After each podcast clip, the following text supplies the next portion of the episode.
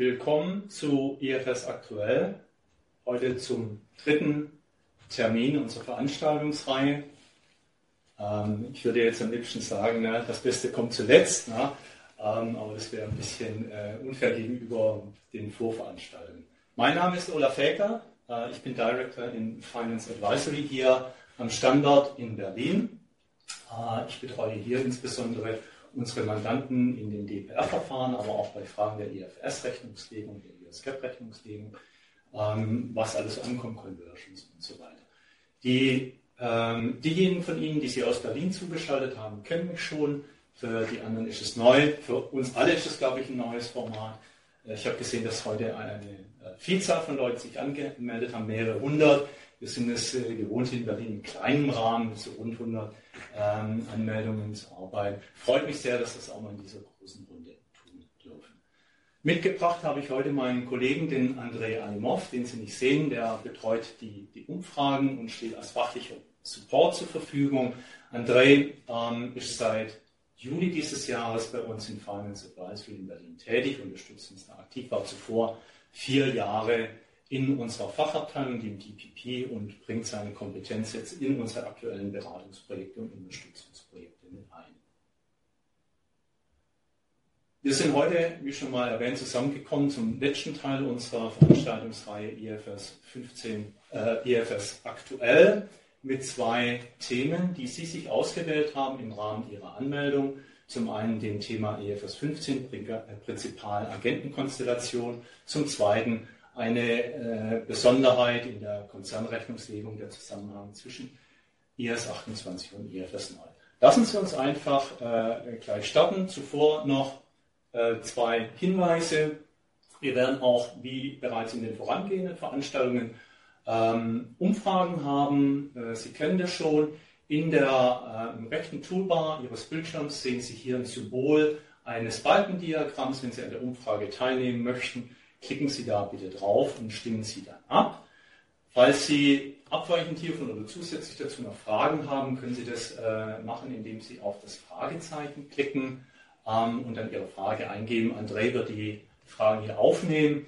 Ähm, wir wollen das so gestalten, wir haben ja zwei äh, Themenblöcke. Wir würden dann jeweils nach dem Themenblock eine kleine äh, QA-Session einlegen, wo wir dann die Fragen, die Sie im Verlaufe der Session äh, an André geschickt haben, dann eben auch beantworten, soweit uns das Mögliche ist in diesem Rahmen. Äh, sollten sie nicht beantwortet werden, werden wir sie im Nachgang per Mail ansprechen. Sie werden auch die Präsentation, die jetzt folgt, im Nachgang äh, per E-Mail erhalten. Ähm, zusätzlich werden Sie dann auch nochmal einen Beurteilungsbogen erhalten, Ihnen das Format auch äh, und auch die hier Anwesenden. Das soll es gewesen sein vorab. Lassen Sie uns einsteigen. Wie gesagt, wir haben zwei Themen.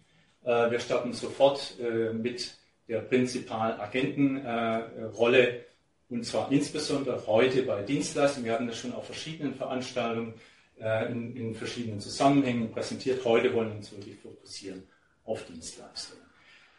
Die IFS 15 oder der IFS 15 Dauerbrenner Prinzipalagentenklassifizierung, klar äh, ist uns allen, was es heißt. Es schaltet sich zwischen Lieferant und Kunde ein Intermediär und die Frage, um die es geht, ist der Intermediär mehr als nur Vermittler? ist er hier möglicherweise prinzipal. Wir alle kennen das aus den äh, Geschäftsmodellen der digitalen Plattformen, die gerade in den Tagen von Covid-19 und von Lockdowns eine besondere Bedeutung haben, dass sie eben hier uns alle zumindest teilweise mit äh, den Dingen des täglichen Bedarfs versorgen. Das heißt, dass wir was zu essen bekommen. Äh, das heißt aber auch, dass wir uns die Geschenke schicken lassen und eben nicht durch die Kaufhäuser ziehen dürfen, weil wir die eben auf diesem Wege beschaffen. Warum wollen wir uns das Thema angucken?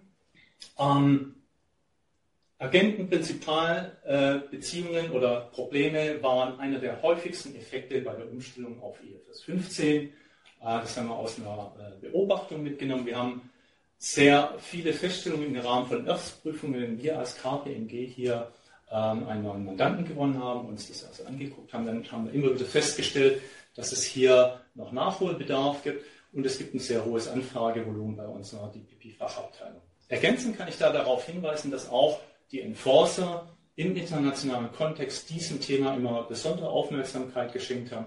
Sie wissen das sicher, über die Jahre hat die ESMA und die DPR hier in Deutschland ähm, IFS 15 begleitet von der ähm, ähm, sag mal, Ankündigung, sprich, was werden die zukünftigen Effekte sein, bis zur Erstanwendung, bis jetzt zu den Folgewirkungen. Und immer war dieses Thema Prinzipalagent mit auf der Liste. Heute, wie gesagt, unser Fokus äh, auf den Dienstleistungen, weil wenn man den oder die Regeln in IFRS 15 zu Prinzipalagent sich anschaut, haben die so ein bisschen eine Tendenz, sehr stark auf Waren abzuheben. Es geht um Verfügungsmacht, die man notwendigerweise eher mit einem physischen Gut verbindet, zum Beispiel den Tisch hier. Ähm, äh, es geht aber auch bei den Kriterien, äh, die im IFRS 15b 37 niedergelegt sind, diese Indikatoren für das Vorliegen einer äh, Prinzipal- oder Agentenstellung mit dem Absatzrisiko bzw. Vorratsrisiko. Auch hier geht es sehr viel um physische Substanz. Heute, wie gesagt, daher wollen wir uns einen anderen Aspekt zuwenden. Wie sieht es denn eigentlich mit der nicht so physischen Dienstleistung aus? Starten wollen wir mit einer Umfrage, damit wir uns vielleicht ein bisschen warm, ähm, soll ich sagen, spielen können. Ähm, es geht um den Klassiker eines Intermediärs, ein Reisebüro, welches Flugtickets vertreibt. Und die Frage, die sich hier stellt, ist dieses Reisebüro immer Prinzipal oder Agent. Wenn Sie entsprechend äh, jetzt bitte äh, vielleicht auf Ihre Umfragen gehen, Sie werden da drei Antwortmöglichkeiten sehen. A, immer Prinzipal. B, immer Agent, wenn Sie der Meinung sind, naja, äh, die, die äh, kleine Agentur, die fliegt ja nicht selber. Und C, es kommt drauf an. André, ich, ich schaue zu dir und, und ruf schnell zu. Genau, also es, die Abstimmung dauert. Also wir haben überwiegende Mehrheit für Alternative C, also 70 im Vergleich zu bei IMA Prinzipal einer Antwort und IMA Agent 12. Okay. Aber wir warten noch ein bisschen. Wir warten noch ein bisschen, ja.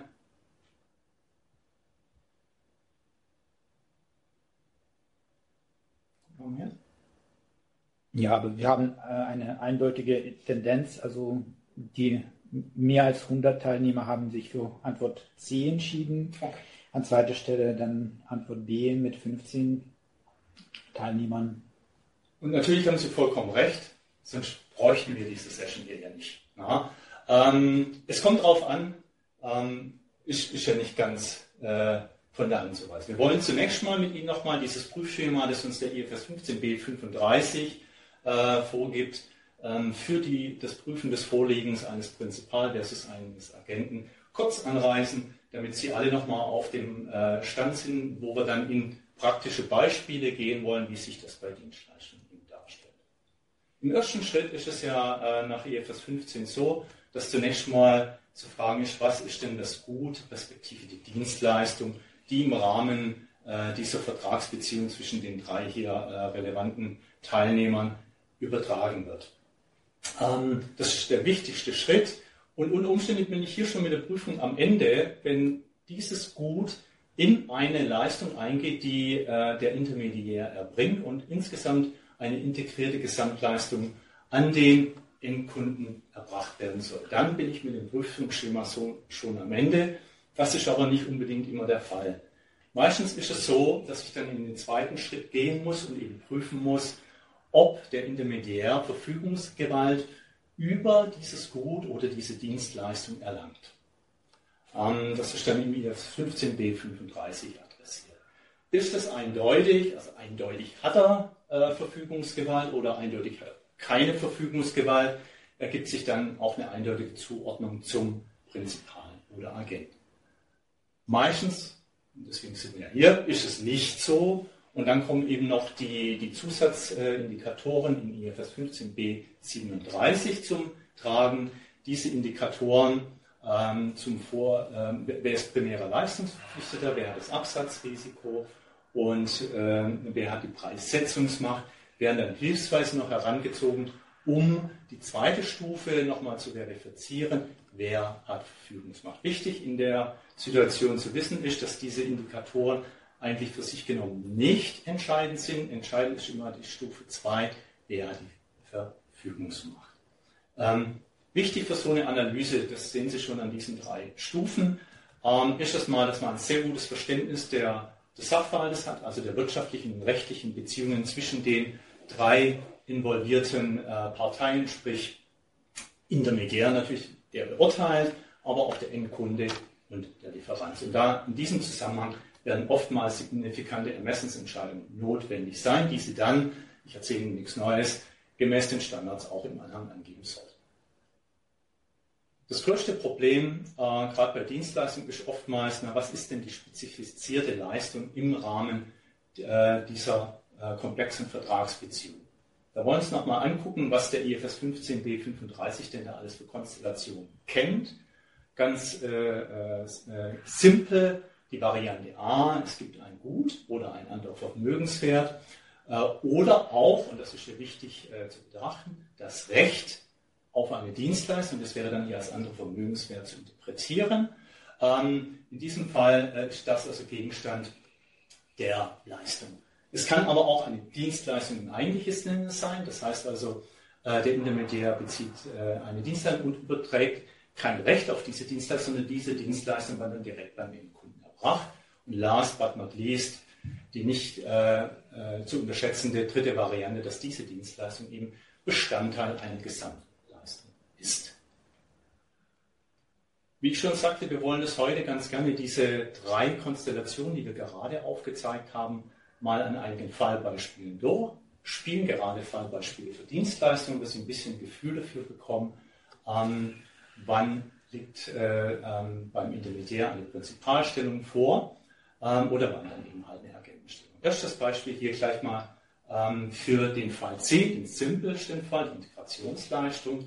Ähm, die, die Endkunden, ein Ehepaar kommt zum äh, Handwerker B und beauftragt hier eine Handwerksleistung, eine Dienstleistung, äh, die der Handwerker aber nicht vollumfänglich selbst erbringen kann, weil er nicht, nicht alle Kompetenzen hat. Das heißt, der Maler, dass er zwar malern kann, aber die Löcher in der Wand nicht flicken kann. Ähm, also beauftragt er noch hier den Handwerker A, der ihm die Löcher flickt, bevor er dann eben malt. Die Endkunden haben logischerweise nur Interesse an der Endleistung und insoweit äh, betrachten wir uns das jetzt kurz. Ähm, der Maler oder der Handwerker A erbringt eine Leistung, die der Handwerker B mit seiner Leistung verbindet zu einer Gesamtleistung und diese Gesamtleistung wird dann beim Endkunden geliefert. Insoweit der eindeutige Fall einer Integrationsleistung, wie wir vorhin gesagt haben, ist keine weitere Prüfung erforderlich im Sinne dieses Drei-Stufen-Modells. Wir müssen nicht Verfügungsgewalt äh, betrachten und wir gucken auch nicht auf die drei Indikatoren. Und in diesem Fall, wie ich schon sagte, eindeutig ist äh, der Handwerker B, der Maler in dem Fall, äh, der Prinzipal. Lassen Sie uns zum zweiten, zur zweiten Konstellation wechseln. EFS 15 B35 klein a. Die Übertragung, nennen wir es jetzt, eines Rechts auf einen Dienst. Also klassisch Waren äh, oder Güter oder andere äh, Vermögenswerte. Heute betrachten wir das Recht auf eine Dienstleistung. Wir sehen hier unsere Kunden, ähm, nachdem ihre Wand gestrichen wurde, äh, sind sie jetzt entspannt und können endlich auf eine Reise gehen. Äh, würden gerne mal nach Teneriffa fliegen und gehen zum Reisebüro um die Ecke ähm, und äh, fragen dort nach, ob sie entsprechend einen Flug buchen können. Logischerweise wird das Reisebüro kein Flugzeug äh, im Garten stehen haben, mit dem er die Dienstleistung erbringt. Vielmehr beauftragt er oder kauft sich eine, ein entsprechendes Ticket von der Lila Lufthansa ein, die hier für die Erbringung der Leistung dann verantwortlich ist. Und das ist auch wichtig in diesem äh, Zusammenhang. Die Leistung wird hier eindeutig von der Lufthansa erbracht, nicht vom Reisebüro. So. Es ist aber so, dass die, dieses Reisebüro mit der Übergabe des Tickets an den Endkunden das Recht auf die Erfüllung der Dienstleistung durch die Lufthansa übertragen hat. Ja, das heißt, der Kunde hat ein Recht auf Transport gegenüber der Lufthansa. Sie kennen auch äh, sicherlich, oder viele von Ihnen kennen das sicherlich, das IFS 15 ähm, hat ja eine Vielzahl von Beispielen ähm, im Appendix und äh, das hier ist explizit das Beispiel äh, 47, wo eben gerade dieses Flugticket-Beispiel erläutert wird. Die Frage ist nicht ganz eindeutig, ist er Prinzipal oder Agent an der Stelle, ist ein bisschen auch abhängig von der äh, Beziehung zur Lufthansa. Der Fall im Examen 47 unterstellt, dass das Reisebüro ein äh, Kontingent von äh, Tickets eingekauft hat, den Preis auch frei verhandelt hat und insoweit ähm, äh, tatsächlich hier in die Vorleistung und damit ins Risiko gegangen ist. Das kann sich schon bei kleinsten Änderungen des Sachverhalts, also wichtig zu wissen, in dem Exempel kommt äh, dann äh, das ISB zu dem Ergebnis, dass hier eine Prinzipalstellung vorliegt.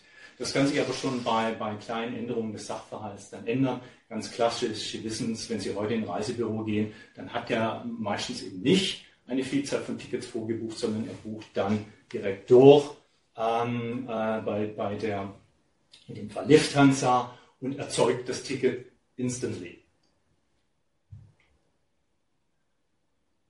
So. Das nächste, äh, nächste Fall, oder beziehungsweise äh, der letzte und aus unserer Sicht heute, glaube ich, der, der kritische Fall ist die Frage, die, die Erbringung von Dienstleistungen. Ja. Hier vielleicht erstmal nochmal allgemein Unterschied zu Übertragung eines Rechts auf Dienstleistung. Hier jetzt soll die Dienstleistung selber erbracht werden. Wie vorhin schon auch hier kontrahieren die beiden Kunden mit dem Intermediär B, dass sie eine Leistung von ihm gerne haben möchten. Der Intermediär B kann die Leistung nicht erbringen, ähm, beauftragt den, äh, den, den, Lieferanten A, diese Leistung zu erbringen und der, der Lieferant A erbringt diese Leistung auch tatsächlich beim Kunden. Und hier kommt es sehr darauf an, ähm, ähm, in welcher Form oder ob überhaupt B Verfügungsgewalt über diese Dienstleistung erhält, ähm, ob er denn jetzt hier eine Stellung als Intermediär oder als Prinzipal hat. In dem Beispiel, wie es hier dargestellt hat, na, äh, haben die Kunden, ähm, äh, also die Dienstleistung wird von, von A erbracht, ähm, B hat ein Recht auf die Dienstleistung von A und der Kunde hat nur ein Recht auf Dienstleistung von B. Also insoweit ähm, wäre es hier tatsächlich eher eine Prinziprasche. Es kommt aber darauf an und deswegen wollen wir es hier auch in detaillierten äh, Konstellationen mal in, in, zwei Fällen, in zwei Fällen wohlgemerkt, im Detail durchsprechen. Unsere Kunden waren jetzt auf Teneriffa, ähm, glücklich, äh, äh, haben sich dort äh, ähm, verlobt und möchten jetzt ganz gerne heiraten. Ähm, die beiden äh, Kunden gehen, gehen zur Wedding.de, die ihnen in dem Zusammenhang äh, oder die in dem Zusammenhang Dienstleistungen anbietet, im Zusammenhang mit Hochzeiten ganz allgemein. Äh, und zwar organisiert sich sowohl Räumlichkeiten als auch das Essen, als auch Musik, Entertainment, Conferencier. Diese ganzen Dinge, die man heute bei so einer Hochzeit braucht, vielleicht noch ein bisschen Dekoration, der, die Pferdekutsche, die, die das Brautpaar vom Standesamt oder der Kirche dann zum äh, Festplatz bringen, der Fotograf, was halt alles so heutzutage nötig ist. Wichtig für das folgende Verständnis ist, dass die Wedding.de hier keine Integrationsleistung erbringt, also es gibt kein Full Package, hier eine Gesamthochzeit organisiert, sondern jede Leistung ist für sich genommen eine Einzelleistung und insoweit kommt äh, die Integrationsleistung nicht in Betrachtung. Wir müssen für jede einzelne Leistung betrachten, ob hier äh, jetzt tatsächlich die Wedding.de als Agent oder als Prinzipal agiert. Wichtig vielleicht als erster Schritt, die Wedding.de kontrahiert mit unserem Brautpaar im eigenen Namen und formal auf eigene Rechnung. Wir wollen uns jetzt den Sachverhalt angucken, dass dieses Brautpaar ähm, insbesondere oder von der Wedding.de äh, die Musik für diese Hochzeit ähm, haben möchte. Sie hat auch sehr klare, oder das Brautpaar hat sehr klare Vorstellungen.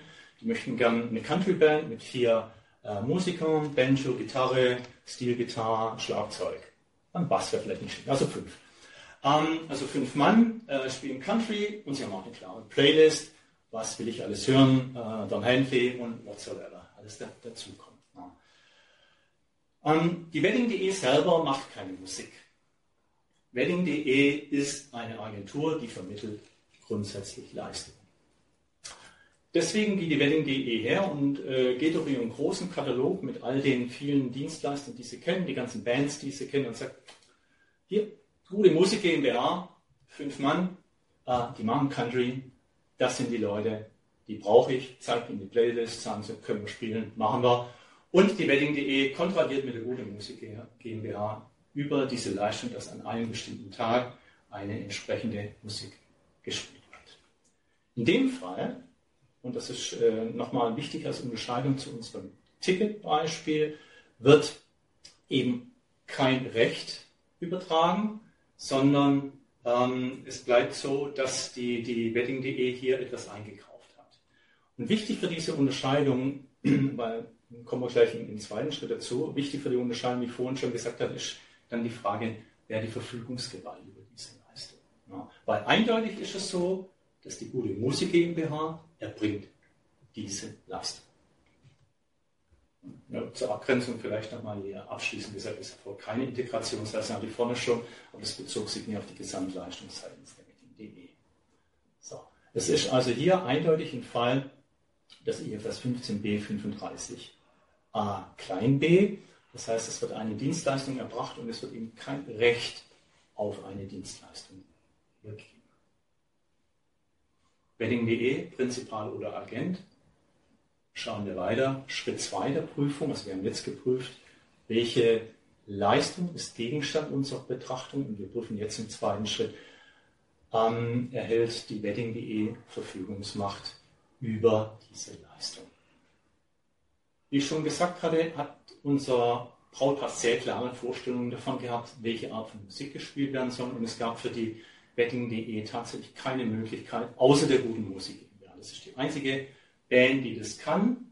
Ähm, äh, andere ähm, Möglichkeiten gibt es nicht. Darüber hinaus ist es so passiert, dass sowohl der Verkaufsvertrag als auch der Einkaufsvertrag äh, fast zeitgleich geschlossen wurden. Also insoweit hier auch kein großes Absatzrisiko entstanden ist. Ist nachher relevant für die zweite oder die, die dritte Prüfungsschritt.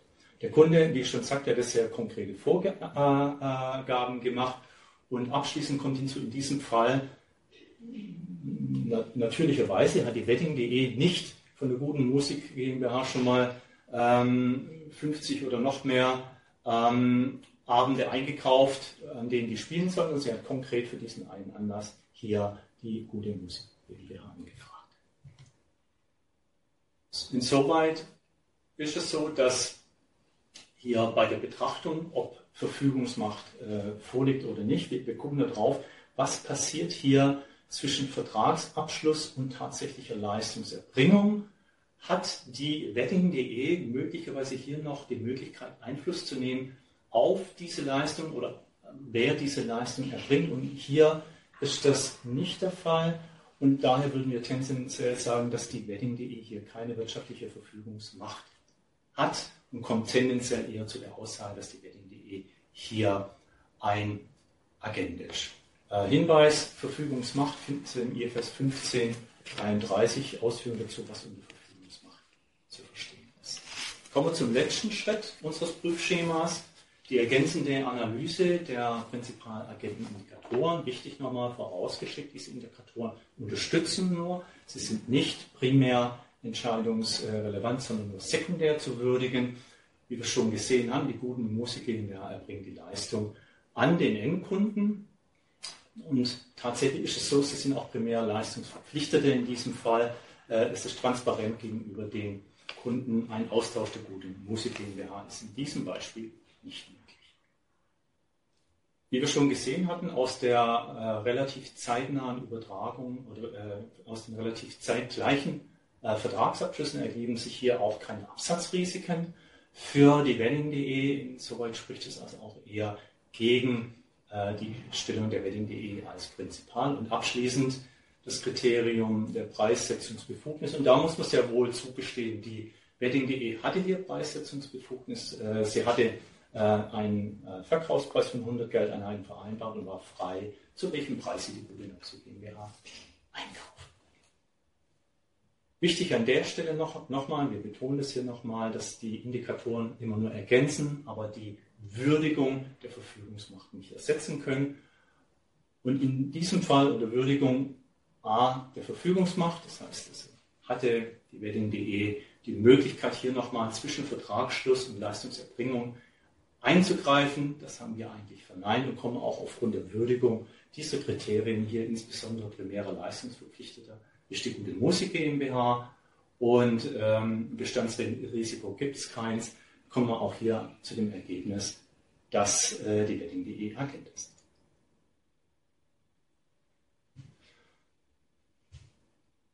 Das muss nicht so in jeder Konstellation sein, aber kommen wir dann noch schnell kurz auf die Auswirkungen der Bilanzierung. Ähm, wer sich schon mal damit beschäftigt hat, wird nicht überrascht sein. Es gibt natürlich die zwei gegensätzlichen ähm, Darstellungen. Was ist, wenn ich Prinzipal bin? Dann habe ich logischerweise einen Bruttoumsatz zu zeigen und den, der Einkaufsvertrag wird als bezogene Leistung gezeigt.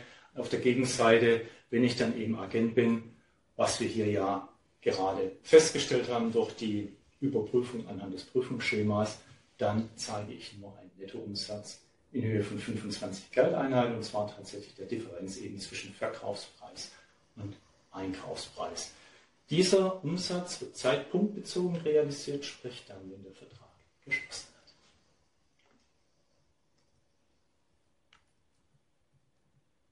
Schauen wir uns den anderen Fall an. Wann könnte ein Intermediär Prinzipal sein? Nehmen wir wieder unser liebes Brautpaar. Inzwischen sind sie ja verheiratet. Die gute Musik hat gespielt. Alle waren glücklich.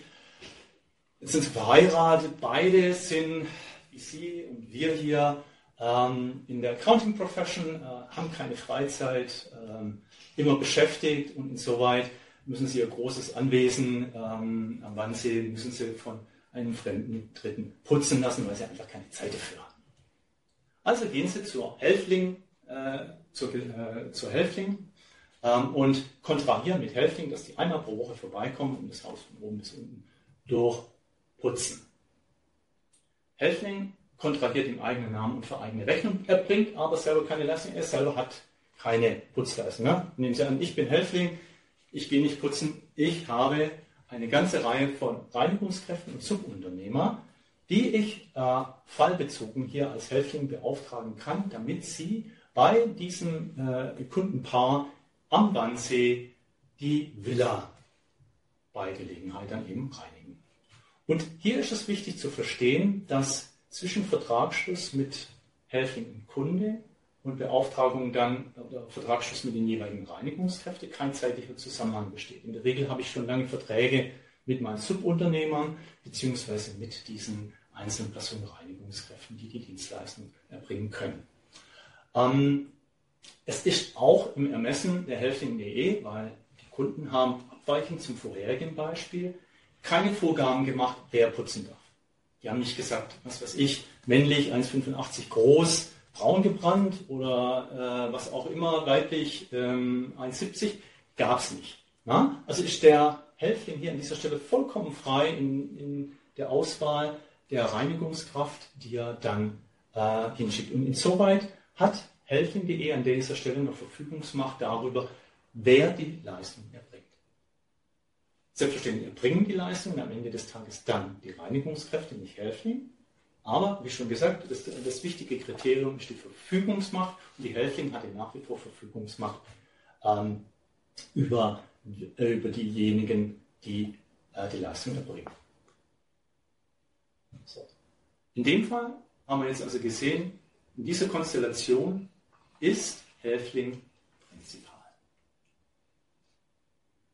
Sie sehen also, ähm, beides kann passieren, wie ich vorhin schon auch gesagt habe, so auch beim, beim äh, Flugticketbeispiel, das Example äh, 47 im IFS 15 ähm, kommt zum Ergebnis, dass das äh, Reisebüro prinzipal ist. Ähm, man kann sich sehr leicht vorstellen, dass das Reisebüro auch Agent sein könnte.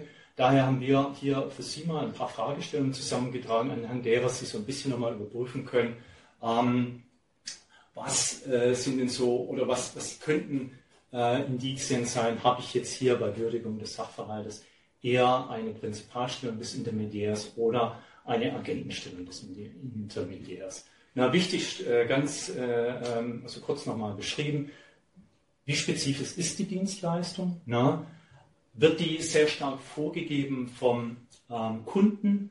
Ähm, dann ist der äh, Intermediär eher Agent, im umgekehrten Fall eher Prinzipal. Ähm, vielleicht nochmal eine, eine, wichtige Frage, wer wählt den Subdienstleister aus? Wenn es der Kunde tut, ist der ähm, Intermediär auch hier wahrscheinlich eher Agent. Ähm, wichtige Frage, die Sie gesehen haben in den Beispielen, die wir gerade gebracht haben, wann wird der Lieferantenvertrag geschlossen? Habe ich schon bestehende Vertragsbeziehungen und suche dann Absatzkunden, also sprich Endkunden, dann bin ich wohl eher äh, hier Prinzipal als Intermediär. Ist dem nicht so, also ich werde erst tätig, Reisebüro, Kunde kommt zu mir, ich bestelle bei der Lufthansa, dann bin ich wahrscheinlich eher Agent. Das letzte ist eher ähm, die, Einfluss des Intermediärs, wie wir es bei der Wedding.de gesehen haben, hat er noch Einfluss auf die Musik, ähm, die er erbracht hat? Nein, hat er nicht mehr. Insoweit war das auch ein Indikator, dass hier Ihnen ein Agent vorliegt. Wichtig ist immer, dass Sie, bevor Sie diese Beurteilung vornehmen, bevor Sie auch diese drei Stufen ähm, des Bewertungsschemas durchgehen, dass Sie sich erstmal äh, den Sachverhalt sorgfältig angucken und dann unter Würdigung der Gesamtumstände Ihr Ergebnis ableiten. Und diese Fragen hier können Ihnen helfen. Ähm, sie sind aber A nicht abschließend äh, und B werden Sie sehr schnell feststellen, dass die unter Umständen auch nicht immer ein eindeutiges Ergebnis liefern. Was wollten wir Ihnen heute eigentlich mitgeben? Es waren im Prinzip drei, drei Dinge, die es gibt. Wichtig ist äh, zu verstehen, dass es auch im Bereich der Dienstleistung alle drei Fälle der Agent- und Prinzipalstellung gibt, die der IFS 15b 35a kennt. Also Sie können sowohl den Fall klein a haben, sprich Sie verschaffen das Recht auf eine Dienstleistung, das Ticketbeispiel. Sie können eine echte Dienstleistung im eigenen Sinne erbringen. Es kann aber auch sein, dass Sie eine, äh, eine Leistung zukaufen und insgesamt eine Integrationsleistung erbringen. Bei der Prüfung dann ähm, liegt eine Prinzipalstellung vor. Beginnen Sie immer mit dem Control Principle. Hat der Intermediär Verfügungsmacht? Nur dann, wenn Sie da nicht zu einem eindeutigen Ergebnis kommen, nehmen Sie zusätzlich die Kriterien und Indikatoren des IFS 15b 37 zu Hilfe. Und abschließend, Sie müssen hier wahrscheinlich Ermessen ausüben und das können Sie nur dann, wenn Sie eine sorgfältige Sachverhaltsanalyse und eine Würdigung aller Umstände vorgenommen haben. Das war's zum ersten Teil. Ich, ich würde dann jetzt äh, eigentlich die Runde freigeben für Fragen zu dieser Agentenprinzipalstellung und schaue zu André, gab es denn schon Fragen? Genau, wir haben jetzt zwei Fragen. Die erste Frage ist, äh, sofern man bei äh, Prinzipalagentenanalyse schon in der Stufe 3 angekommen ist, also sprich die, äh, die Sonderindikatoren, äh, inwieweit diese gewichtet werden, also welche von Indikatoren wichtiger wäre zu, äh, zu bemessen oder welche nicht. Und das ist insbesondere von dem Hintergrund, ob man aus allgemeinen Kriterien kein eindeutiges Bild äh, herleiten kann bezüglich mhm. der Übertragung der Verfügungsgewalt. Das, das, ist eine berechtigte Frage und das ist eigentlich auch das, was wir empfehlen. Also wir haben für unsere Kollegen in, in Prüfung haben wir ein entsprechendes Prüfungsschema entwickelt und ähm, haben auch da eben mitgegeben, dass die Kollegen immer dann tatsächlich gewichten. Das ist aber dann tatsächlich in den einzelnen Umständen äh, nicht vorgegeben. Das heißt, die Gewichtung werden Sie selber vornehmen müssen. Und das sind wir wieder an dem Punkt des Ermessens. Ähm, Sie müssen hier Ihr Ermessen ausüben, ob in den einzelnen Fällen äh, zum Beispiel die Preissetzungsmacht relevanter ist als das Absatzrisiko. Sie werden aber in der Regel feststellen, dass natürlich dieser äh, primär Leistungsverpflichtete in der Regel doch äh, sehr hoch gewichtet wird. Wer erbringt denn eigentlich die Leistung? Und das ist schon sehr wichtig. Ähm, wie Sie richtig gefragt haben, ist es so, dass es eigentlich ergänzende Kriterien sind und gerade dann, wenn wir eben das Problem haben, dass wir in der Würdigung der Verfügungsmacht kein eindeutiges Ergebnis haben. Die Beispiele waren ja so gestrickt, dass es ein eindeutiges Ergebnis ist. Äh, dann helfen die Ihnen noch mal ein bisschen. Aber es kann auch dann immer noch äh, zu, zu Fallkonstellationen kommen, dass Sie sagen, jetzt bin ich immer noch nicht hundertprozentig sicher und dann werden Sie tatsächlich ermessen äh, ausüben müssen und gegebenenfalls im Anhang angeben. Weitere Fragen? Genau, die, weite, die zweite Frage ist, äh, wenn man jetzt äh, bei der Beurteilung von Prinzipalagenten äh, einen Vertrag gewürdigt hat, ob man das erneut diese Würdigung vornehmen muss, wenn man auf Konzernebene äh, ist und weil gegebenenfalls sind welche segmentübergreifenden Leistungen auch mit einbezogen werden und ob es dazu führen kann, dass man von Prinzipal jetzt zu Agentenstellung schwinden kann im Konzern. oh, jetzt kann ich sagen, jetzt haben Sie mich überfordert. Also gute Frage, äh, äh, unbedingt. Ähm, es kommt drauf an, ähm, wie, wie, wir vorhin schon gelernt haben.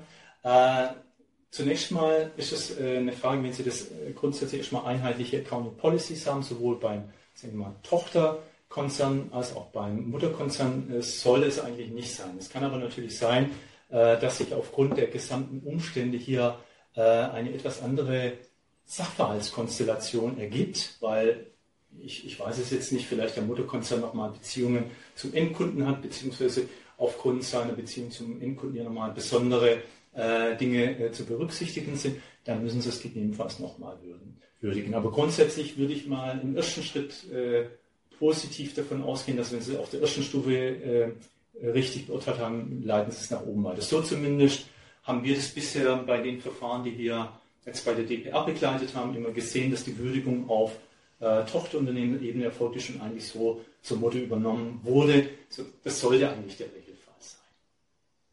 Also vielleicht noch eine kleine Ergänzung. Zwar, ähm, weil letztendlich IFRS wird in der Regel, zumindest im deutschsprachigen Raum, äh, für Konzernzwecke angewendet. Das ist eigentlich in seltenen Fällen man einen IFRS-Einzelabschluss aufstellt. Deswegen würde ich persönlich immer die Konzernbrille drauf haben und letztendlich äh, das als Basis immer für die Beurteilung nehmen mhm. und auch entsprechende auch Vorgaben für die jeweiligen Tochterunternehmen machen. Sehr guter Hinweis. Es sind ja relativ wenige Unternehmen, die zum Beispiel, weißt du, zwei also Mutter und Tochter an der Börse sind, dann tatsächlich zwei IFS-Pflichtkonzernabschlüsse ja. haben. Ja. Noch was? Nee, das wären die Fragen. Gut. Vielen, vielen Dank für diese, glaube ich, doch spannenden Fragen. Und Sie haben auch gesehen, dieses Thema bleibt spannend, wird wahrscheinlich auch uns noch hm, ein paar Jahre begleiten.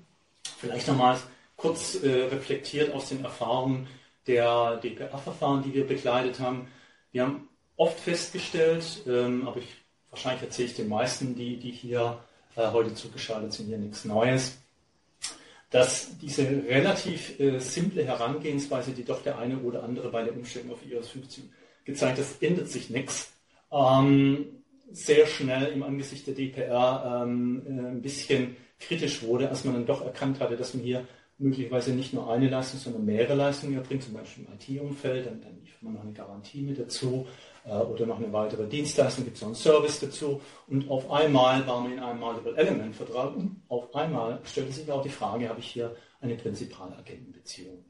Aber ich, ich, glaube, Schlüsselpunkt ist immer ein gutes Verständnis des Sachverhaltes. Das Prüfungsschema des, des äh, EFS 15 ist, wir haben es vorhin gesagt, eher so ein bisschen äh, auf Güter ausgerichtet, aber mit den Hinweisen, die wir Ihnen heute gegeben haben, hoffen wir, dass Sie da so ein bisschen ein praktisches Handwerkszeug haben, mit dem Sie das lösen können. Wenden wir uns dem zweiten Thema heute zu, äh, das Sie ausgewählt haben, ein bisschen überraschend tatsächlich äh, äh, für uns, ähm, weil es doch eher so ein kleines, äh, ich, ich, möchte nicht sagen Randthema ist, aber ich glaube nicht die große Prominenz erfahren hat, äh, wie, wie, vielleicht jetzt IFS 15, IFS 16, IFS 9 in den vergangenen Jahren.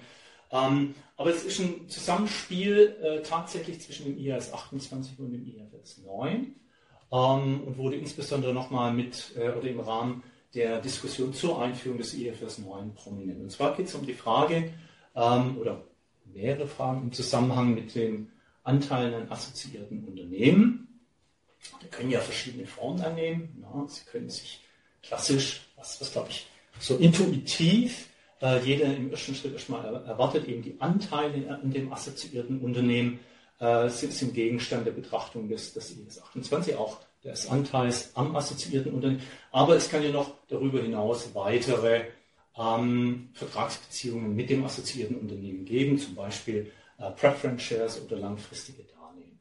Und die Frage, die an, an das ISB herangetragen wurde und eigentlich zunächst im äh, Rahmen des Improvements Projects 2015, 2017 äh, geklärt werden sollte, war die Frage, naja, äh, wie sind denn diese äh, einzelnen Bestandteile hier zu würdigen. Sind die jetzt im Anwendungsfall vom IFS 28 oder vom IFS 9? Da war ein bisschen das Wording unklar. Der IFS 9 hat äh, Anteile an assoziierte Unternehmen ausgeschlossen.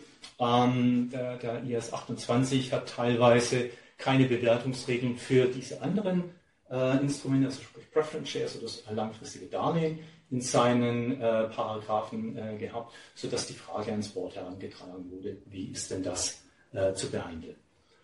Ähm, wichtig vielleicht für ein erstes Verständnis ist die Frage, ähm, wenn es Teil der Equity-Bilanzierung ist, dann falle ich äh, in den IS 28, wenn ich dann eher klassisch in einem Darlehen bin, klassisches Finanzinstrument, äh, wird es äh, tendenziell eher äh, als separates Finanzinstrument bewertet. Und hier hat das äh, Board jetzt klargestellt, ähm, wie, wie ich das beurteilen sollte.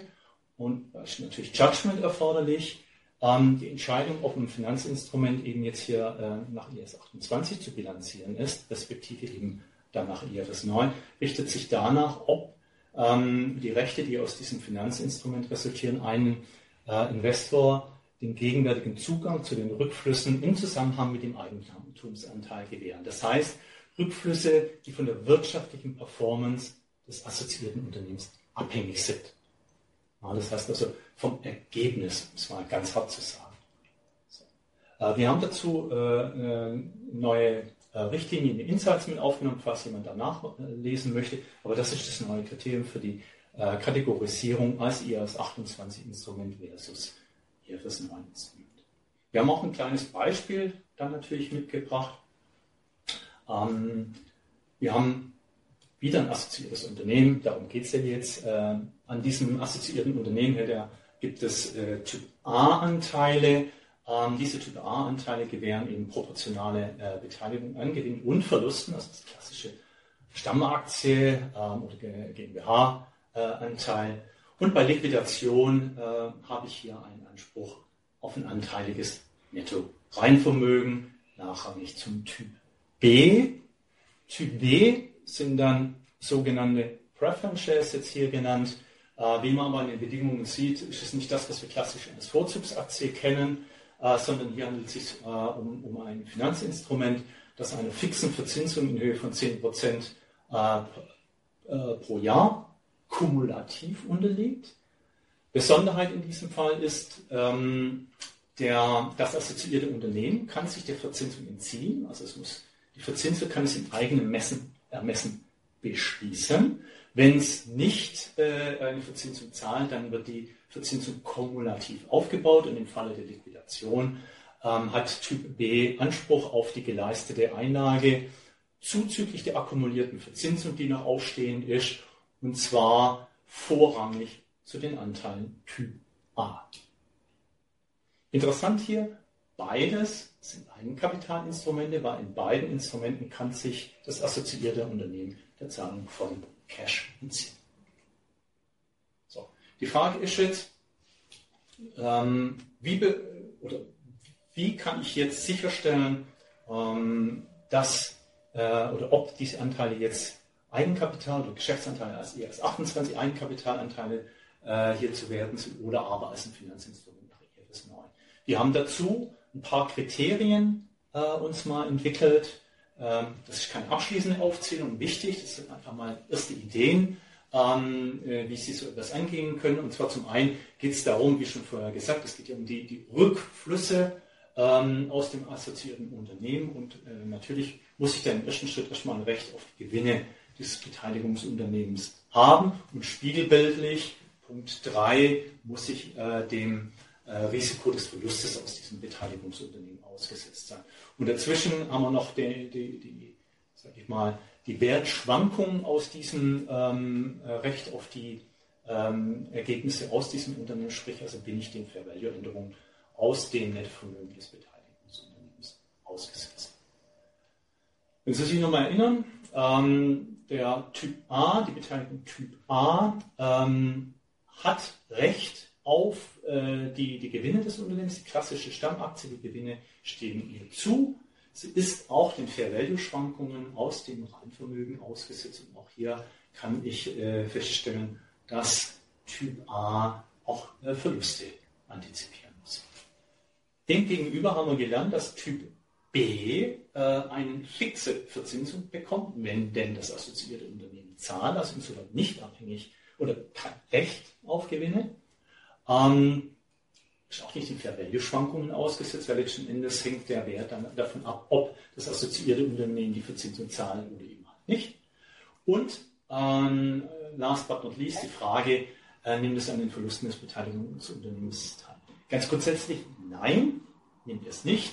Aber natürlich, wenn das assoziierte Unternehmen liquidiert wird, also sich hier insolvent, äh, dann kann es auch sein, dass die kumulierten Zinsen nicht gezahlt.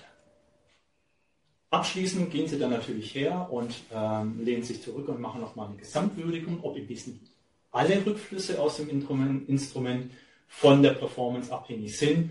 Das können wir, glaube ich, relativ eindeutig beantworten für den Typ A. Ja, es sind alle Rückflüsse äh, abhängig versus Typ B natürlich nicht. Das ist ein ähm, plakatives Beispiel. Natürlich muss das auch so rauskommen und entsprechend richtet sich die Bilanzierung danach, dass Typ A eben ein IAS 28 Instrument ist und äh, der Typ B ein IFRS 9 Instrument. Es ist ein Eigenkapitalinstrument, das heißt also entweder als Verwaltung through Profit or Loss oder eben, sobald die Option ausgeübt wurde, als Verwaltung through OCI bei Erstellungssatz. Soweit so simpel. Die Frage, die dann damit im Zusammenhang steht, ähm, und, und, das war mit auch Trigger ähm, der Anfrage beim ISB, wie verteilen sich denn jetzt eigentlich die Verluste ähm, eines assoziierten Unternehmens auf die verschiedenen Anteile? Und äh, Frage auch, sind die eben vielleicht nur auf die Anteile, die die IAS 28 unterliegen, äh, zu allokieren oder sind möglicherweise auch die IFRS 9 Finanzinstrumente hiervon betroffen. Wir betrachten wieder äh, alle drei Instrumente, wie, wie Sie es von vorhin kennen, als wir das mal generell vorgestellt haben. Wir haben wieder hier einen assoziierten Unternehmen mit äh, Ordinary Shares, mit Preference Shares und mit langfristigen Darlehen. Ja. Und dieses assoziierte Unternehmen lief gerade in diesem Jahr nicht so gut, ist äh, ja, macht Verluste, es brennt, wie diese kleine Fackel hier äh, symbolisieren soll. Und es gibt eine Regel im IAS 2838, die uns ja sagt, ja, die Anteile an den Verlusten eines assoziierten Unternehmens sind bis zur Höhe des Anteils am assoziierten Unternehmen zu erfassen. Hört sich zunächst mal ganz simpel an, aber wie ist denn dieser Anteil äh, am assoziierten Unternehmen definiert? Und das sind natürlich ganz klar die Stammaktie, die hier äh, nach der Equity-Methode bilanziert wird, die ähm, absorbiert äh, hier äh, die Verluste, aber äh, der IAS 2838 geht auch weiter und sagt, dass auch andere Finanzinstrumente, die Teil des Net-Investments in das assoziierte Unternehmen sind, an dieser Verlustantizipation teilnehmen. Wir haben dazu ähm, ein kleines Beispiel mitgebracht, um das ein bisschen nochmal plastischer zu machen. Wir werden es auch ein bisschen ausbauen dann nochmal, ähm, um diese, diese Effekte, die sich eben aus diesen Besonderheiten der Finanzinstrumente dann ergeben, äh, darstellen zu können. Wir haben es ein bisschen einfacher gemacht, dieses Beispiel. Wir gehen jetzt also erstmal davon aus, dass wir nur simpel die einfachen Anteile haben und dazu eben noch ein langfristiges Darlehen gewährt haben. Über 40 Geldeinheiten. Dieses langfristige Darlehen ist ähm, Teil der Nettoinvestition verlustabsorbierend äh, und wird äh, zu Amortized Cost bilanziert. Jetzt ist so, wir hatten es ja schon gesagt, ne, ähm, unser assoziiertes Unternehmen läuft nicht so, ähm, da brennt es gerade äh, unterm Dach und hat in dem relevanten Geschäftsjahr 1 äh, hier einen äh, Verlust gemacht. Von diesem Verlust entfällt ein Anteil von 120 Geldeinheiten auf unseren Investor. Der Investor muss jetzt, und das war ja vorhin die Aussage, dass alle Finanzinstrumente, die Teil des Net Investments in das assoziierte Unternehmen sind, nehmen an der Verlustabsorption äh, ähm, teil. Äh, also beide Finanzinstrumente bekommen jetzt Verluste zugewiesen. Ähm, zunächst hier die Stammaktie nimmt den Verlust in Höhe des Buchwertes auf, sprich also 50 Geldeinheiten und auch das langfristige Darlehen nimmt in Höhe des Buchwertes hier Verluste auf in Höhe von 40 Geldeinheiten, sodass äh, hier 30 Geldeinheiten nicht allokiert sind. Und ich glaube, da erzähle ich nichts Neues, da greift dann die, die sogenannte U-Boot-Bilanzierung. Üblicherweise geht man nicht äh, über die Buchwerte hinaus, es sei denn, es besteht explizite Verpflichtung zur äh, Erfassung einer Liability. Und für diese äh, nicht äh, abgebildeten Verluste statistisch weiter mit, um sie gegebenenfalls, wenn in der Zukunft wieder Gewinne anfallen, die dann wieder ähm, äh, mit diesem U-Boot-Verlust äh, zu verrechnen, bevor man dann die Finanzinstrumente zuschreibt. So. Der fortgeführte Wert ergibt sich, äh, wie wir hier dann sehen, bei beiden Instrumenten ist er dann 0. Und äh, dann, dann, schauen wir nochmal, was, was passiert eigentlich weiter äh, im nächsten halben Jahr. Unser Investor hat äh, volles Vertrauen in sein assoziiertes Unternehmen. Der denkt, naja, das Feuer, das kriege ich gelöscht. Ich investiere da nochmal ähm, 80 Geldeinheiten rein. Äh, dann wird das Ding schon fluppen und dann mache ich hier äh, tolle Gewinne. Er gibt also erneut ein langfristiges Darlehen. Wiederum ähm, äh, bilanzierte das at Amortized Cost, also zu Anschaffungskosten. Und auch dieses Darlehen ist Gegenstand äh, des Net Investments in das assoziierte so. Und die Frage ist jetzt hier, und Sie sehen das schon hier in, in dem kleinen äh, Feld, das jetzt aufgepoppt ist, zu dem Zeitpunkt, als er das Darlehen gewährt, wird eben halt auch deutlich, dass hier ein Expected Credit Loss von fünf Geldeinheiten in, in, entstanden ist. Ne? Das assoziierte Unternehmen scheint nicht mehr ganz so kreditwürdig. Wie gesagt, es brennt. Und die Frage ähm, ist jetzt, wie ist der Buchwert dieses langfristigen Darlehens denn zum 30.06. zu erfassen? Da wollen wir Sie wieder fragen. Das ist wieder äh, eine, eine Umfrage. Ich, ich fasse mal kurz zusammen, was wir hier haben. Wir haben jetzt hier dieses äh, Darlehen äh, hingegeben. Das hat nominal 80 äh, Geldeinheiten. Wir haben gesehen, dass aufgrund der Situation, die eben jetzt zum 30.06. besteht, hier ein Expected Credit Loss von 5 Geldeinheiten gesehen wird. Und dann gibt es eben noch diese U-Boot-Bilanzierung, diesen nicht bilanzierten Verlust aus der Equity-Bilanzierung. Und die Frage, die wir Ihnen stellen, ist, was ist der Buchwert dieses langfristigen Darlehens von 80 Geldeinheiten zum 30.06.?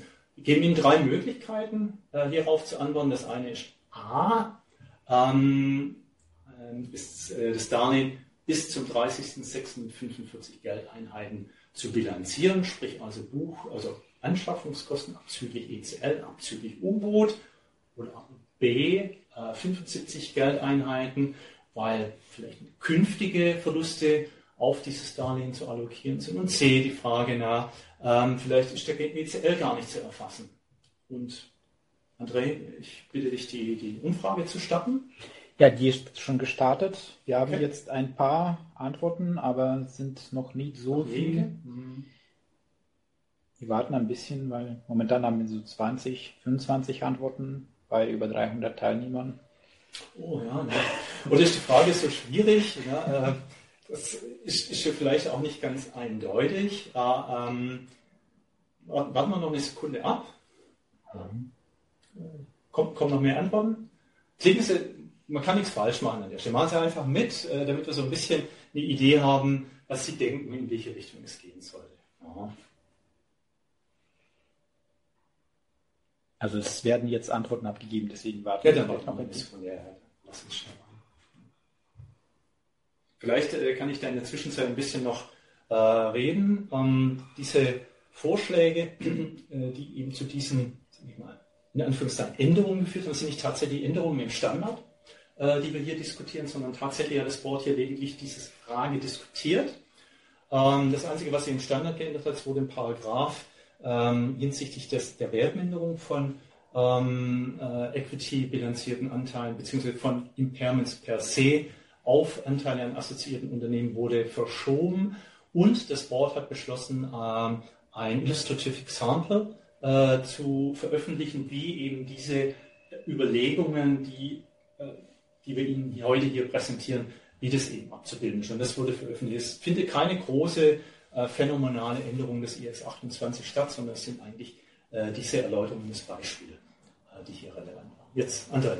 Genau, jetzt haben wir so etwas über 100 Antworten. Also die Mehrheit hat sich für äh, Antwort A entschieden. Mhm. Dann an zweiter Stelle ist die Antwort B. Und dann gibt es eine Minderheit, eine eindeutige Minderheit für die Alternative C. Dann schauen wir mal, ja, ob Sie richtig abgestimmt haben oder was zu machen ist. Wir, wir haben natürlich eine Lösung für Sie dabei und wichtig vielleicht vorweggeschickt. Na, eine der, der Dinge, die ja strittig waren, ist, wie ist das Verhältnis zwischen IFS 9 und IFS 28? Na, und wir hatten ja gesehen, äh, erstmal unterscheiden wir, ob der Anteil nach IFS 28 zu bilanzieren ist oder nach IFS 9 zu bilanzieren ist. Davon abhängig geht es dann im zweiten Schritt dahin, dass das Board auch klargestellt hat, dass zuerst immer IFRS 9 zu bilanzieren ist. Und dabei werden die äh, Bewertungsfragen von IS 28 komplett ausgeblendet bei Finanzinstrumenten, die der Bewertung nach IFRS 9 unterliegen. Erst im zweiten Schritt werden dann ähm, Überlegungen des IS 28, sprich Verlustabsorption oder Impairment, berücksichtigt. Und entsprechend ergibt sich äh, folgendes Bild. Es erfolgt ein erstmaliger Ansatz des Darlehens nach IFRS 9 ähm, wie, wie, Sie sich nicht anders erwartet haben, erstmal Einbuchung in Höhe des hingegebenen Cashs, finanzielle Forderung von 80 Geldeinheiten gegen Cash oder Bank in dem Fall. Und dann buchen Sie sich eben entsprechend IFRS 9 in Regeln zum Expected Credit Loss, den entsprechenden erwarteten äh, Loss ein, in Höhe von 5 Geldeinheiten Aufwand an Wertberichtigungskonto. Soweit, glaube ich, ist das relativ simpel. Wir haben dann Nettobuchwert nach IFRS 9 von 75 Geldeinheiten. Und jetzt kommt Schritt 2. Jetzt muss ich mir nochmal überlegen, ähm, kann dieses Darlehen hier äh, nochmal zur Verlustabsorption herangezogen werden? Und es ist, wie wir ja äh, vorhin diskutiert hatten, äh, noch ein U-Boot-Verlust von 30 Geldeinheiten vorhanden. Dieser wird jetzt tatsächlich äh, von diesem Darlehen aufgenommen. Das heißt, wir werden dieses neue Darlehen, das neu gewährte Darlehen jetzt auch ab und absorbieren jetzt vollumfänglich diesen bislang nicht bilanzierten Verlust. Wir nennen das die, die sogenannte Catch-up-Methode, das heißt, dass ein nachträglich gewährtes Darlehen ähm, nimmt diese Verluste dann auch auf. Wichtig zu wissen, das ist kein, wie soll ich sagen, äh, äh keine zwingende Bilanzierung, also gibt es auch äh, vom Standardsätze keine klare Aussage dazu. Wir haben das mal in unserer äh, International Standard Group in London diskutiert, ob das die richtige Methode ist. Die konnten sich da auch nicht einigen. Äh, das heißt, insoweit äh, sagen wir nicht, dass das die einzig richtige Lösung ist, aber wir halten es für eine plausible und, und nachvollziehbare Lösung. Es gibt äh, vielleicht, wenn der eine oder andere von Ihnen damit ein bisschen Affinität hat, es gibt auch in US Gap hierzu Regeln. Ähm, fragen Sie mich nicht nach der äh, Accounting Qualification, die kenne ich nicht auswendig. Äh, aber US GAAP differenziert ein bisschen hier, für welche Zwecke tatsächlich hier äh, dieses Darlehen nachgeschossen wurde. Wurde es tatsächlich als äh, Verlust absorbieren gegeben, also zur Kompensation der entstandenen Verluste, dann ist das auch nach US GAAP. diese hier angesprochene Catch-up-Bilanzierung notwendig. Wurde das eher nicht mit dieser Intention hingegeben, lässt US GAAP es tatsächlich zu, dass man eher nur künftige Verluste darauf allokiert ein Wahlrecht möglicherweise. Aber wir empfehlen Ihnen tatsächlich, wenn Sie in diese Situation kommen, sprechen Sie mit uns, sprechen Sie mit Ihrem Wirtschaftsprüfer, äh, um hier die, die richtige Bilanzierung gemeinsam äh, zu eruieren. Wir wollten das ähm, Beispiel noch mal ein bisschen variieren, weil wie gesagt, diese, diese Abfolge äh, von IFRS 9 Bewertung, IFRS 28 Bewertung ähm, hat so ihre kleinen Typen, wie, wie ich das sagen möchte. Na? Ähm, wir haben jetzt statt eines langfristigen Darlehens äh, als Amortized Cost, also zu Anschaffungskosten, haben wir jetzt ein langfristiges Darlehen, das äh, zum Fair Value through Profit and Loss bilanziert wird. Wie stellt sich denn jetzt hier ähm, die Folgebilanzierung dar? Ja. So. Wie ich schon sagte, wir haben jetzt, also einfache Annahme, die ist jetzt hier nicht aufgeführt, Annahme ist, dass der Fair Value dieses, Fair, äh, dieses langfristigen Darlehens tatsächlich gefallen ist zum 30.06.2002 und zwar um 10 Geldeinheiten. Und wie wir schon gesagt hatten, muss ja jetzt erstmal IFRS 9 bilanziert werden. Das heißt, insoweit ähm, müssen wir überlegen, wie das dann aussieht. Wie sieht der Buchwert dieses langfristigen Darlehens zum 30.06. aus? Das Zwei-Schritte-Modell kommt auch hier wieder zum Tragen. Ähm, erst hier nochmal ein Überblick. Wir haben hier äh, faktisch eigentlich im ersten Schritt nach wie vor ähm, noch eine, ein, ein Finanzinstrument mit 40 Geldeinheiten stehen. Die Verlustabsorption kommt als zweiter Schritt immer dazu. Und wir gehen jetzt in den ersten Schritt und bewerten nach IFRS 9 und haben ja gesehen, dass hier eine Fair Value Änderung in Höhe von 10 Geldeinheiten vorliegt. Insoweit äh, kommt hier ein, ähm, eine Abwertung dieses Darlehen von 30 Geldeinheiten her. Sie werden jetzt sagen, das geht ja gar nicht, weil äh, Buchwert 0 steht mit 0 in der Bilanz, haben Sie auch vollkommen recht. Ähm, das, das ist grundsätzlich nicht möglich, aber ähm, Sie, Sie, machen hier eine Gegenbuchung ähm, und zwar gehen Sie her und nehmen die Verlustallokation. Also der Verlust, der auf dieses Darlehen allokiert wurde, nehmen Sie jetzt wieder um 10 Geldeinheiten zurück und packen das wieder in, ihren, in Ihre U-Boot-Bilanzierung. Sie brauchen ja eine Gegenbuchung dafür. Äh, also sagen wir, es gibt ja einen Ertrag aus dem Equity-Ergebnis, der äh, dann die Fair Value-Änderung des Darlehens kompensiert. So netto kommt im, im, Ergebnis nichts an, aber Sie haben diese zwei Effekte, die sich hier äh, kompensieren und können Sie bei uns in Insights nachlesen. Das ist so ein bisschen, also vielleicht nochmal für Sie zum Mitnehmen wichtig, klar. Ähm, es gibt verschiedene Instrumente, mit denen sich ähm, ein Unternehmen an einem assoziierten Unternehmen beteiligen kann. Ähm, Eigenkapitalinstrumente, FK-Instrumente, Hybridinstrumente, das ist alles möglich. In einem ersten Schritt müssen Sie äh, immer beurteilen, ob diese Instrumente jetzt eigentlich äh, nach IS 28 oder nach IFRS 9 zu bilanzieren sind. Und daraus äh, ergeben sich dann eben die entsprechenden Folgen für die Folgebilanzierung. IS 28 Instrumente äh, logischerweise immer nehmen teil an der äh, Equity Verteilung, aber absorbieren eben auch Verluste. Die IFRS 9 Instrumente werden zunächst nach IFRS 9 bewertet und dann gegebenenfalls nochmal als Teil des Net Investments in ein assoziiertes Unternehmen auch an den Verlusten teilzunehmen. Es gibt sicherlich auch äh, Finanzinstrumente, die nicht Teil des Net Investments sind. Ähm, zum Beispiel nehmen wir mal klassische äh, kurzfristige Forderungen aus Lieferungen und Leistungen, die fallen hier in diese Betrachtung nicht mit rein. Ist aber wahrscheinlich unter Umständen manchmal ein bisschen Abgrenzungsproblem, wenn die, die ähm, Forderungen L und L quasi stehen gelassen werden und nie werden. Das war es, was wir zu dem Thema Ihnen heute mitgeben wollten. Wie gesagt, eine Nuance in den, den IS 28 IS 9, äh, die vielleicht ein bisschen ähm, unnoticed äh, äh, hier ähm, durch, von der Literatur nicht wirklich aufgenommen wurde, ähm, wollten wir Ihnen heute mitgeben und forschen. Ich hoffe, ähm, das war verständlich und würde deswegen jetzt nochmal André fragen, gibt es hierzu Fragen? Ja, wir haben eine Frage zu diesem Blog. Mhm. Wieso kann der Fair Value des Darlehens nicht negativ werden? Da frage ich dich, André. Dafür habe ich André dabei, ne? ähm, weil er ja im DPP war und gerade sich als Experte für Finanzinstrumente hier ähm, etabliert hat und ich glaube, das passt dann besser dazu. Mhm.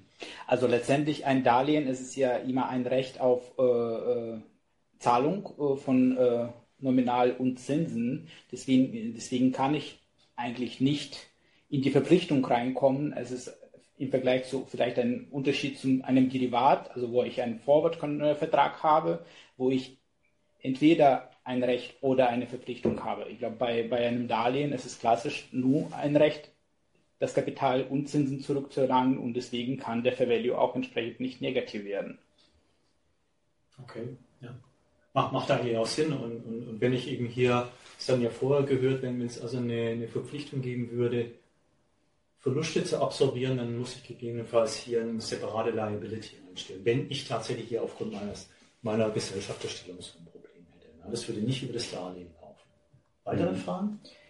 Wir haben noch eine weitere Frage zum Block 1. Zum Block 1? Ja, dann. Ja. Wir sind ja am Ende mit, mit äh, beiden Blöcken, deswegen würde ich sagen, äh, können wir das gerne adressieren. Also es geht um Principal Agent Frage und zwar bei äh, Consignment Arrangements, also Konsignationslegern, inwieweit äh, Wie die, die, äh, diese Beurteilung vorgenommen wird, wenn also Waren äh, für eine bestimmte Zeit im Besitz und rechtlichen Eigentum eines Dienstleisters, zum Beispiel äh, Lagerung in einem Warehouse, äh, erfolgt, äh, und äh, wann, wie ist es zu beurteilen, ob Dienstleister ein Agent ist. Die Frage ist erstmal, was ist denn überhaupt die Dienstleistung? Wenn wir hier über Ware reden, ist, ist hier die Frage, ob die Lagerung jetzt die Dienstleistung ist oder ob äh, hier die Fragestellung ist, ob, ähm, ähm, ja, also ob, ob die, die Lagerhaltung hier die Dienstleistung ist oder ob die, die Ware eigentlich Gegenstand ähm, des EFS 15b35 ist. Ne? Genau, also nach meinem Verständnis wäre dann die Frage, ob man für die Ware als Service, also Übertragung der Ware, als Prinzipal oder Agent in diesem Fall dann handeln würde? Ja, grundsätzlich wäre es ja so, wenn, wenn ich Verfügungsgewalt hätte, das ist aber ja beim Konsignationslager auch immer ein bisschen strittiger Punkt, da gibt es ja eigene Guidance im IFRS 15 dazu. Ähm, es kommt ja darauf an, ob ich Verfügungsgewalt über diese Ware habe als Intermediär.